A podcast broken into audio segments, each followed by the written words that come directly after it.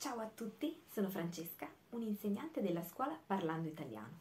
Oggi insieme parliamo di alcuni dei più importanti scrittori italiani contemporanei.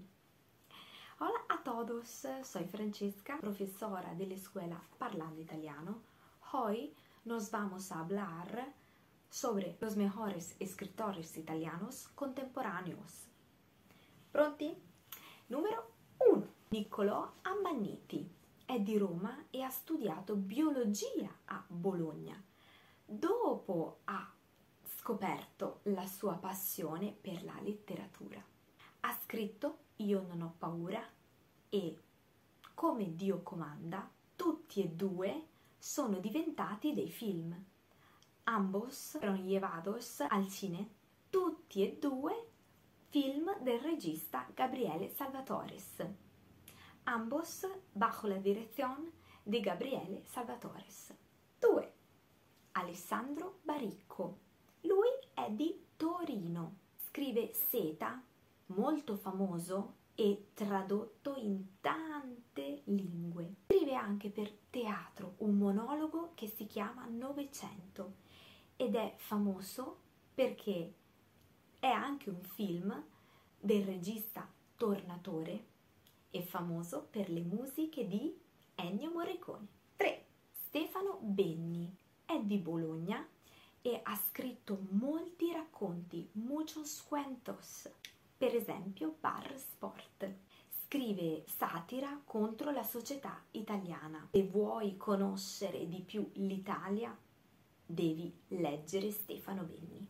Numero 4. Andrea Camilleri.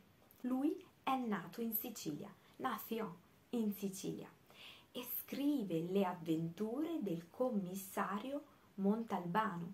Conosci? L'ispettor Montalbano.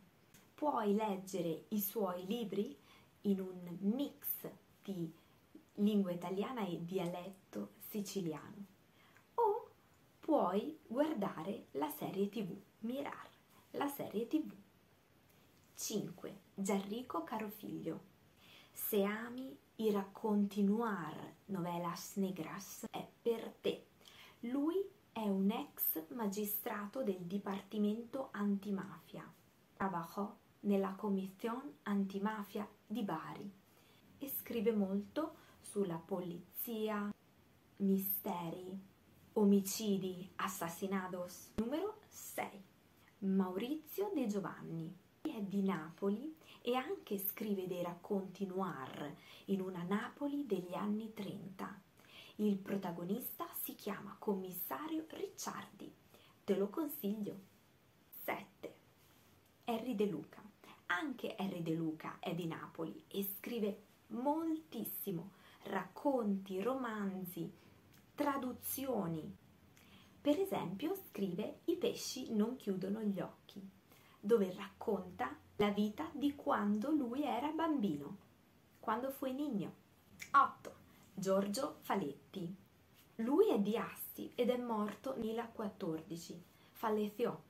Non è solo uno scrittore, è anche un attore, è anche un cantante, è anche uno, un cantautore. Canta anche a Sanremo con Orietta Berti e scrive un libro, è il suo primo libro e il suo primer libro, Io uccido, molto molto famoso.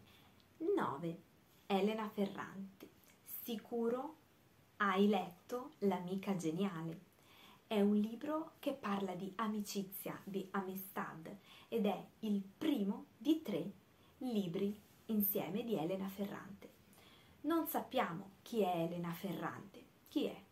Non lo so perché questo è uno pseudonimo. 10. Margaret Mazzantini. Margaret Mazzantini è nata in Irlanda, a Dublino. Nació in Irlanda e scrive un libro che si chiama Non ti muovere.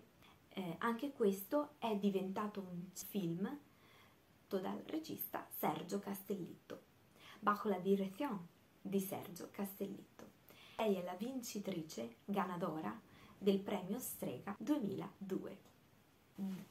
Bene, spero que conosci un po' di più della letteratura italiana.